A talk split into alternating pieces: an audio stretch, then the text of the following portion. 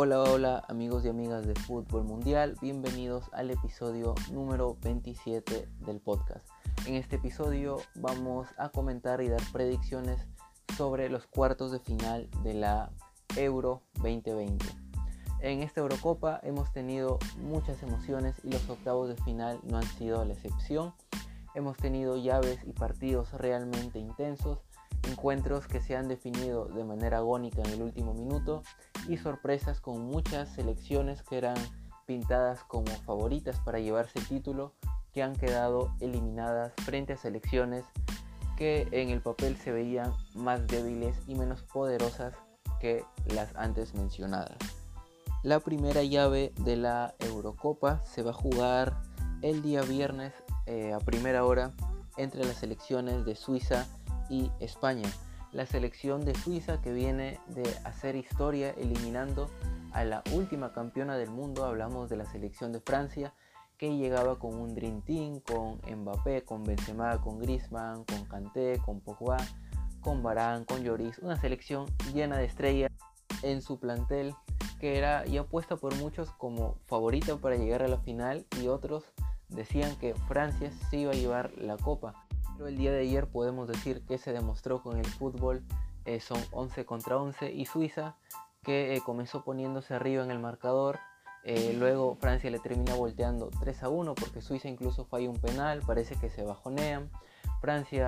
mete 3 goles como mencioné, doblete de Benzema, un golazo de Pogba, pero Suiza termina empatando en los últimos minutos y termina llevando el partido a la larga y finalmente en la tanda de penales donde Mbappé termina fallando el penal decisivo y Suiza termina pasando a esta fase de cuartos de final para enfrentarse a España que también pasó de manera agónica en un partido en el que también dominó la mayor parte del tiempo aunque empezó perdiendo por 1 a 0 tras el error, bueno no error, horror de Unai Simón eh, que no pudo controlar el balón y pues eh, Croacia se terminaba poniendo en ventaja pero España eh, se termina levantando termina eh, poniendo el partido 3 a 1 cuando parecía que todo estaba sentenciado. Croacia también lo termina empatando en los minutos finales con los goles de Orsic y luego de Pasalic y pues el partido también se va al tiempo extra. Sin embargo, en eh, la prórroga ya España eh, termina marcando primero un gol de Morata que por fin se saca esa, esa, presión que tenía por parte de toda la afición española de ser un delantero que no termina marcando goles pero el día de ayer marca de hecho un golazo y luego Oyarzabal termina sentenciando el partido 5 a 3 para hacer que Suiza y España se encuentren en estos cuartos de final. Eh, va a ser un partido creo yo bastante parejo ya que ambas selecciones también llegan desgastadas ya que han tenido que jugar eh, una prórroga de media hora más. Si hablamos a nivel de nombres, tal vez España tiene jugadores que destaquen más en el fútbol mundial,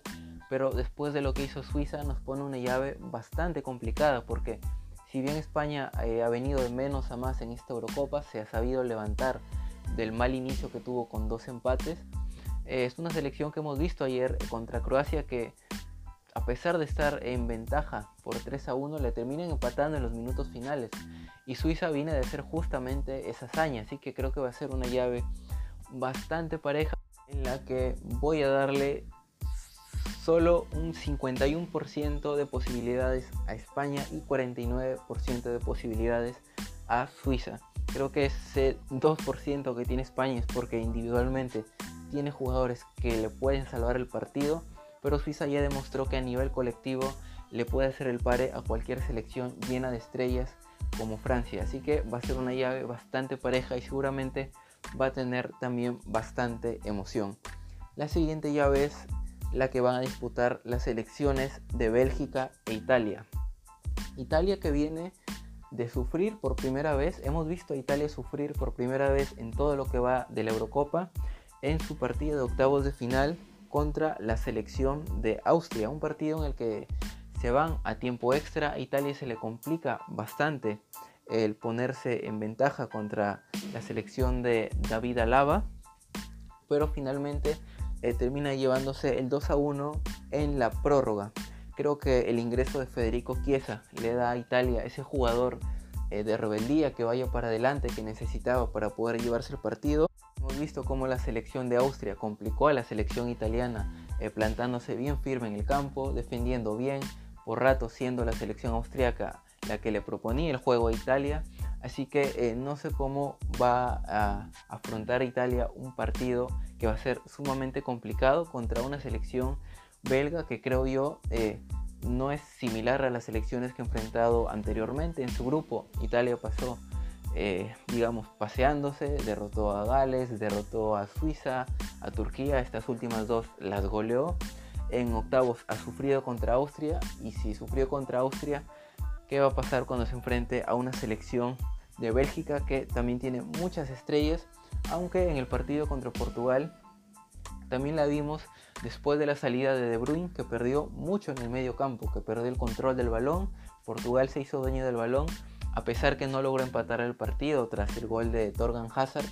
Bélgica en el segundo tiempo contra Portugal se dio mucho. No fue la Bélgica del primer tiempo, desde que salió De Bruyne, se dio el control del balón y pues Portugal estuvo presionándolo intensamente hasta el final del partido, pero pues tuvo a Courtois y por ahí un palo que lo salvó permitiendo que pasen a cuartos de final. Este partido creo que va a ser bastante entretenido, bastante interesante y esperemos que por los equipos que se enfrentan haya bastantes goles. Aquí vamos a darle el favoritismo a la selección de Bélgica. Creo yo que Lukaku es una pieza bastante importante en la selección de los Diablos Rojos a nivel de selecciones. Es un jugador que contra Portugal se le vio enfrentando él solo a Pepe y a Rubén Díaz, que son dos centrales muy buenos, pero Lukaku es un jugador que aguanta muy bien de espalda, que descarga muy bien el balón, que puede eh, ganar con su potencia, así que creo que es una pieza clave para esta selección de Bélgica, que yo creo puede complicar eh, mucho a la selección italiana, que se le vio en apuros contra Austria, y vamos a ver cómo maneja el enfrentamiento contra Bélgica, así que vamos a darle eh, un 65% a Bélgica, o 60 si quieren, y un 35% de posibilidades a Italia o un 40 por ahí. Bien, pasando a la siguiente llave que se va a disputar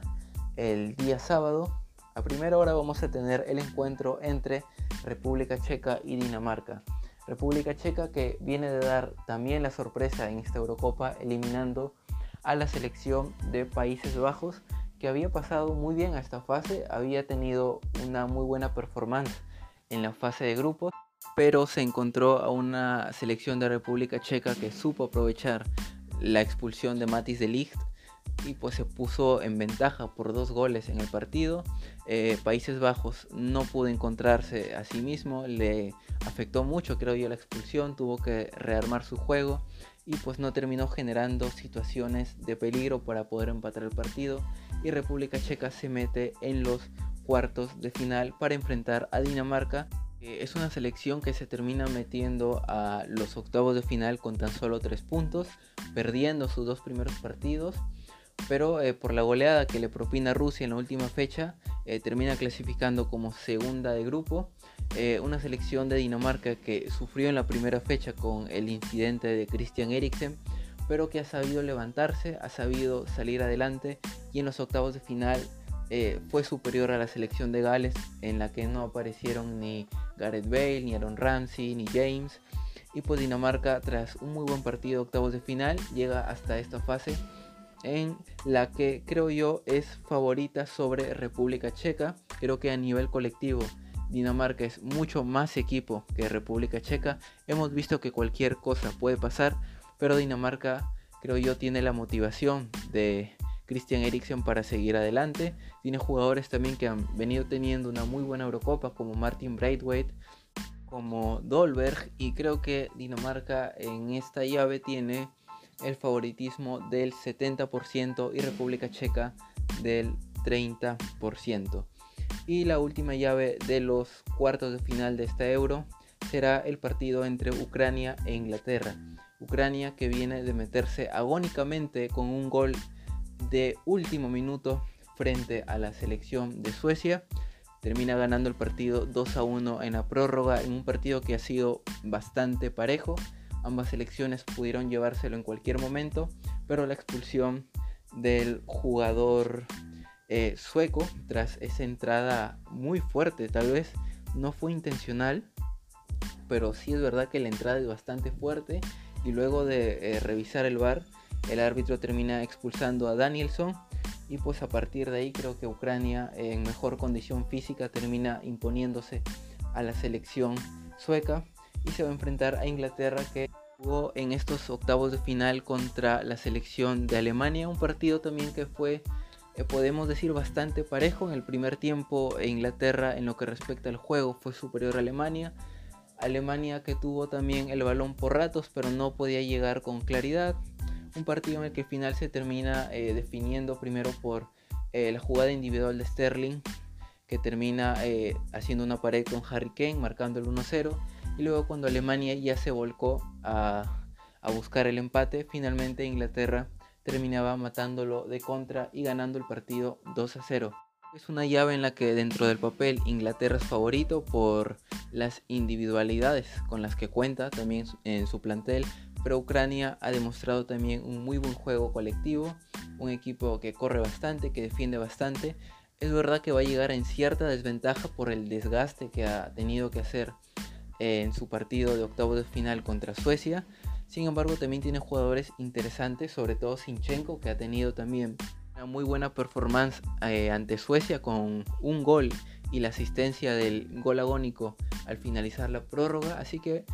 Inglaterra va a ser favorita dentro del papel. Vamos a darle un 70% de posibilidades de pasar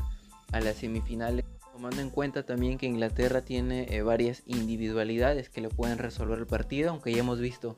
eh, en el caso de Francia, que muchas veces no puede ser así, muchas veces pesa más el juego colectivo, pero también hay que tomar en cuenta, como mencioné, eh, el desgaste que tiene Ucrania de haber jugado esta prórroga contra Suecia, así que vamos a darle 70% a Inglaterra y 30% a Ucrania. Esto ha sido todo por el episodio del día de hoy. Recuerden que pueden escuchar